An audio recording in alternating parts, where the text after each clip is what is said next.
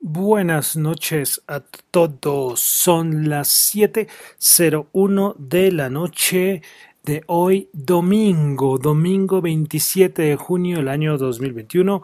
Mi nombre es John Torres y este es el resumen de las noticias económicas del día de hoy. Se sorprenderán porque es domingo y yo estoy aquí con ustedes. Y sabrán que es que el viernes no pude hacer el programa. Y entonces queda información represada. Puede ser que nadie me escuche en ese momento, porque el domingo la gente se desconecta de mercados, de bolsa, de todo esto, con razón. Pero, pero bueno, de todas maneras eh, dije, bueno, voy a hacerlo porque no quiero que se me quede represada información. Eh, comenzamos escuchando una canción que se llama Home de Body Light. Ok, bueno, entonces quiero saludar a los que me escuchan en vivo, si hay alguien por ahí en vivo, creo que no, creo que hoy no creo que esté nadie más hasta ahora, pero bueno, eh, los que están escuchando en vivo en Radio Dato Economía, los que escuchan el podcast en Spotify, en Apple Podcast, podcast, en Google Podcast, bueno, en las plataformas donde me encuentren. Bueno, entonces vamos a comenzar. Es que, claro, pero el problema de hacerlo domingo es que se juntan lo que pasó el viernes por la noche, lo que pasó el sábado y lo que pasó hoy domingo. Entonces, será como de casi de tres días de fin de semana. Esto cuando no, cuando haya un día en que, un viernes en que no lo pueda hacer, creo que volveré a recurrir a los, a los domingos. Bueno, entonces, ¿qué pasó en estos, este viernes, sábado, domingo?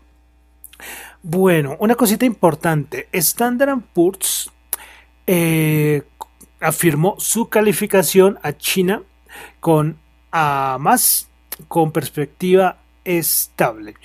¿Qué dijo Sandra respecto a la economía china? Pues bueno, que es probable que China mantenga un crecimiento económico superior al promedio.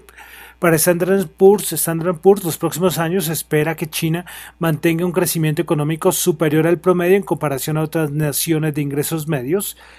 Eh, también la calificación de Standard Poor's dice que durante los próximos tres o cuatro años China continuará con un alto crecimiento del Producto Interno Bruto mientras mejora el desempeño fiscal.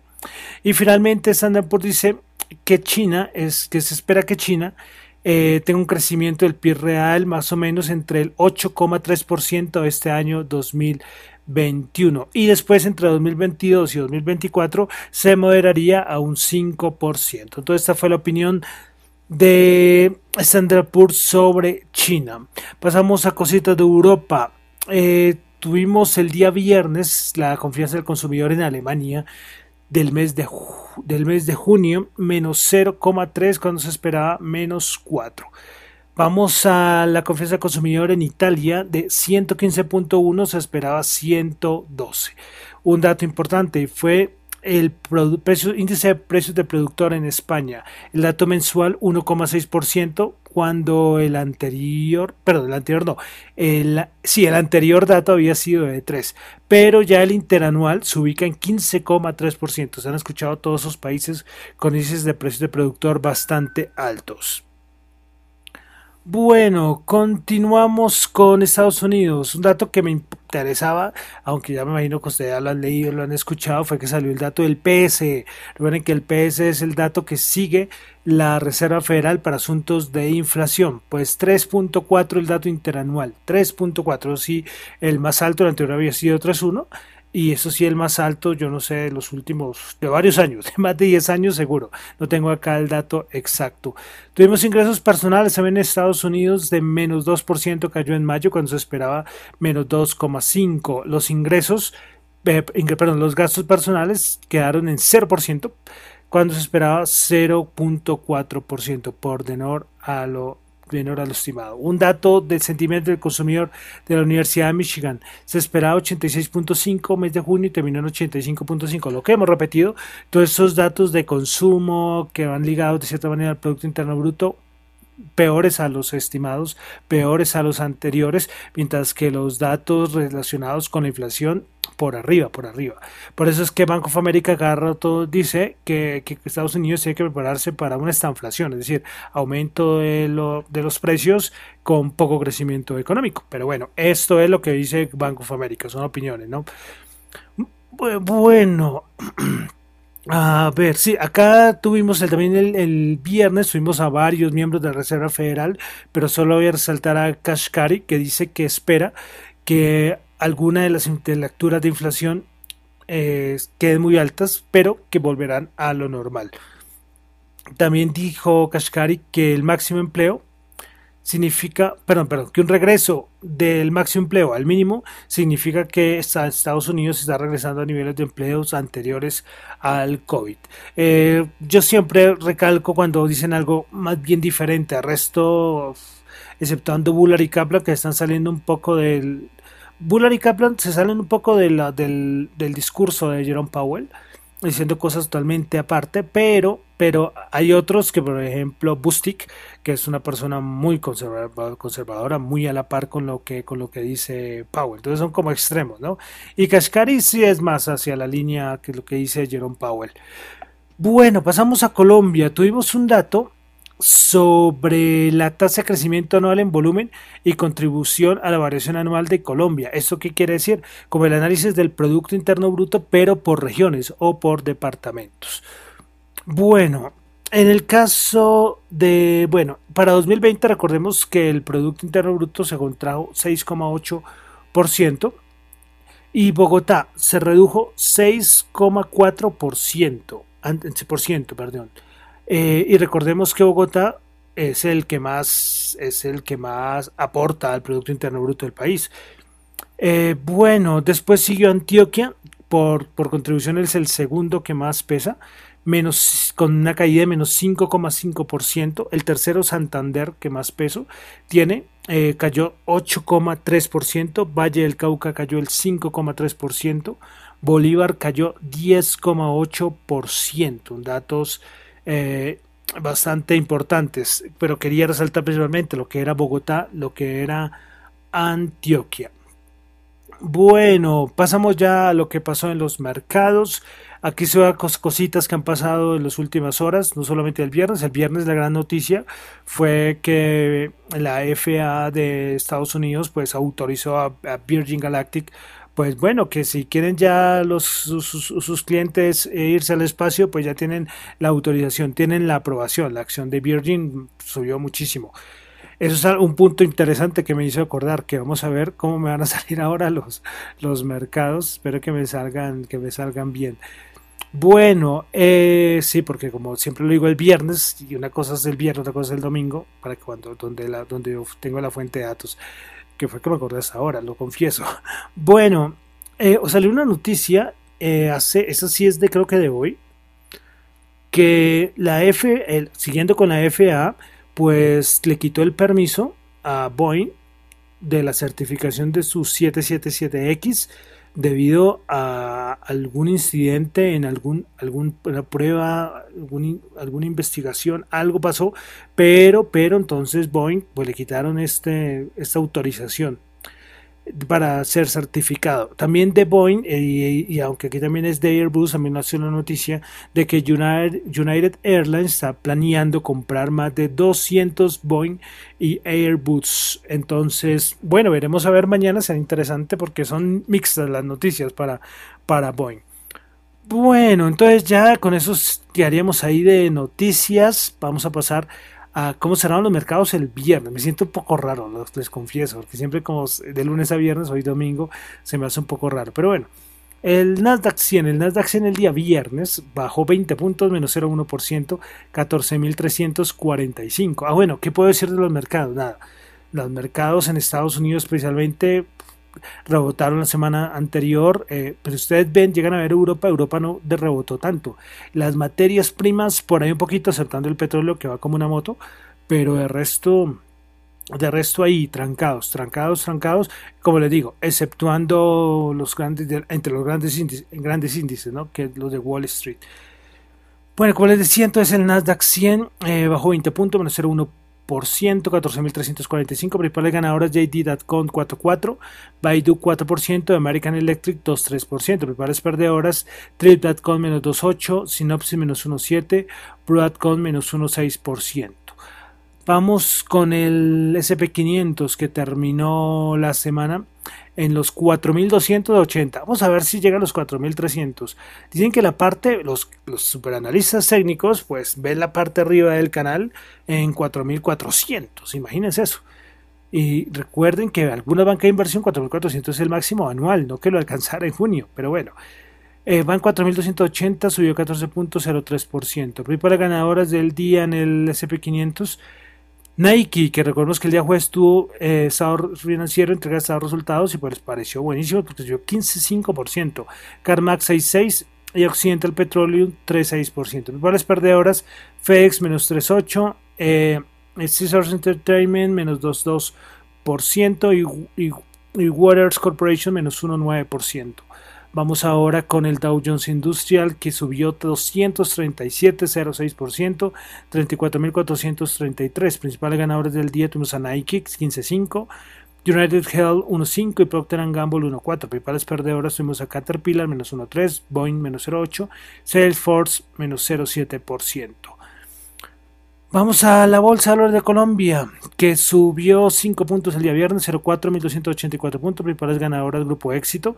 A ver qué noticia nos trae el Grupo Éxito, si al fin van a contratar la una banca inversión para su posible venta. Bueno, muchos, muchas cositas, muchas noticias, aunque Éxito salió a decir que no, que, que esas noticias las, las niegan. Pero bueno, ahí sí, cuando las noticias suenan, a ver, pues bueno, subió 9,2% el día viernes, en la semana subió muchísimo. ETV subió el 4% y Villas Ordinarias subió el 2,7%. pares perdedoras fue Terpel 2 minutos 7, Preferencial Bancolombia menos 0,5, Preferencial de Vivienda menos 0,4.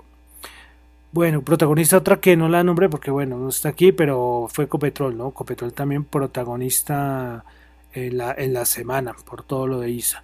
Pasamos al petróleo, WTI 74 subió 0,7, eh, Brent 76.1 subió 0,6, máximos de dos años. El oro 1781 subió 6. Este es el que no ha podido levantar cabeza después de todo lo que pasó la semana la semana antepasada. Ya, bueno, la semana pasada, porque todavía no se ha terminado esta semana. Bitcoin, Bitcoin, pues veremos. No sé porque este dato que yo tengo, imagínense, este dato que yo tengo eh, es, es, del viernes a, la tarde. Y saben que el Bitcoin sí es lo único que sigue abierto, pues vamos a mirar el Bitcoin. Está en 34.542. Fíjense que el viernes había quedado en 32.029, es decir, en dos días ha subido 2.500 dólares más o menos. Sí. Bueno, eh, ¿qué ha pasado con, el, con las criptomonedas, con el Bitcoin? Pues bueno, el día viernes eh, salió que bueno, recuerden que están toda la implementación de el Bitcoin en El Salvador, pues El Salvador ya dijo que va a disponer una billetera, creo que se llama Chivo o Shiba, si no estoy mal. Sí, creo que es así el, nombre. Eh, bueno, eh, a ver, voy a mirar porque me queda la, la, duda. Déjenme que creo que tengo acá. Pues bueno, el presidente de El Salvador dio una rueda de prensa explicando cómo va a ser todo el proceso. Eh, como les digo, esto va a ser un proceso bastante largo. Yo siempre se le he dicho eso. Y bueno, entonces la cosa es que el gobierno de, a ver si lo encuentro por acá, pues el gobierno de El Salvador, mediante una alianza con, con Strike, que es una empresa que está muy filiada a las criptomonedas, eh, la wallet que van a utilizar en Salvador se, se, va a llamar Chivo. Pues bueno, para como fomentar a la gente para que, para que use la billetera, la Chivo, pues a todos los ciudadanos del Salvador que descarguen la billetera y hagan el proceso de registro se les van a dar por parte del gobierno 30 dólares en Bitcoin. ¿Ok? Entonces les van a dar 30 dólares en Bitcoin para que empiecen a usarla. Entonces es como, como un airdrop con dinero gratis que les van a dar a, los, a la gente de El Salvador. Tendrán que pasar por un proceso de registro. Y bueno, hay muchas, no, hay, yo tengo muchas interrogantes que no he podido averiguar bien, porque cómo va a ser esta billetera, si las si las, la clave, las claves semilla o la privada, perdón, la semilla la va a tener los usuarios o va a ser custodiada por el gobierno. Bueno, varias preguntas alrededor de, de cómo va a ser esto. Pero bueno, esa es la primera noticia. Y la de hoy, aprovechando que hoy es domingo, pues fue lo de la FSA, que es como el órgano regulador en, en el Reino Unido. Pues bueno, salió la noticia, eh, la FSA, la Financial Conduct Authority. Pues bueno, salió la noticia que pues que la FSA ordena a Binance que de tener todas sus actividades reguladas en el Reino Unido. Pero bueno, acá hay un montón de preguntas y es que hay una parte en que la FSA tiene, tiene como poder para ordenar que ciertas páginas de Binance, pues listo, ya, esto no va a poder seguir aquí funcionando. Pero por otro lado, hay algo que no está bajo la orden de la FSA. Y entonces acá hay como una confusión. Esa noticia salió hoy, pero no he podido sinceramente leer bien, porque hay unas páginas de Binance que funcionan en el Reino Unido que ya no van a poder funcionar debido a la FSA, pero otras sí, porque la FSA como que no tiene poder sobre esto. Eh, así como pasa, por ejemplo, los que usan Binance, saben que hay un Binance.com, pero aparte eh, hay un Binance US, y en Estados Unidos es super Binance y es diferente. Entonces creo que el Reino Unido va a ser algo como parecido y unas páginas iban a seguir funcionando. Bueno, eso es un poco, poco lío. Eh, las razones, pues no las he podido encontrar. O sea, que no tienen la autorización, pero razones concretas, no. Dieron la orden, pero, pero no. Y Binance, recordemos que es el exchange centralizado más grande del mundo. Pero bueno, esto es la, la, la, noticia de hoy, pero que el mercado un poco le ha afectado. Y a Binance, porque una cosa es Binance, pero, pero bueno, eh, tanta noticia mala, de verdad. Todos los días salen, yo cada rato coloco en mi Twitter todos los chinos con sus equipos de minería de Bitcoin empacándolas en cajitas porque tienen que irse de China y, y lo cual crean, créanme que a corto plazo es mala por el hash porque hay poco cómputo trabajando en Bitcoin, pero a largo plazo no lo veo malo porque las criptomonedas siempre promulgan la descentralización y lo que estaba pasando es que había mucha centralización a nivel de minería en China y lo que va a pasar es que todo ese montón de mineros, mucha parte se va a ir a Estados Unidos, a Texas, pero otra parte tendrán que empezar a buscar refugio en otras partes. Entonces miraremos, miraremos si esa parte centralizada que antes estaba en China se va a pasar a, a Texas o Estados Unidos, pero por el momento el hash es el que sufre. Y hash es la, el poder de cómputo, para decirlo de alguna manera, de la gente que está minando eh, Bitcoin. Bueno, entonces las noticias relacionadas con criptomonedas. Bueno, el dólar tasa administrativa que estamos en este fin de semana, 3.769, bajó 31 pesitos. Y listo, y con esto termino por el día domingo, un poco raro. Y les cuento una cosa, ya hoy creo que completé 300 programas, 300, curioso, ¿no? Un domingo 300 programas. Creo que 299 o 300, imagínense eso. Mi idea es saber, de ver si, llegamos al año, ¿no? Pero 300 programas son 300 programas. Eh, les recomiendo que escuchen el primero con mi voz tenebrosa. Sí, cuando completé el año, por año calendario, eh, yo decía que lo escucharan. yo cuando lo escucho, ahí está en Spotify, eh, me daba miedo. Claro, otra cosa totalmente distinta. Uno, la práctica, pues yo no soy el maestro, pero la práctica a uno le da un poco más de confianza, creería yo. Pero bueno, entonces ya con esto termino el resumen de noticias económicas. Hoy edición especial de domingo, porque el viernes no, no hice programa. Pero recuerden que esto es estos son opiniones personales, no es para nada ninguna recomendación de inversión.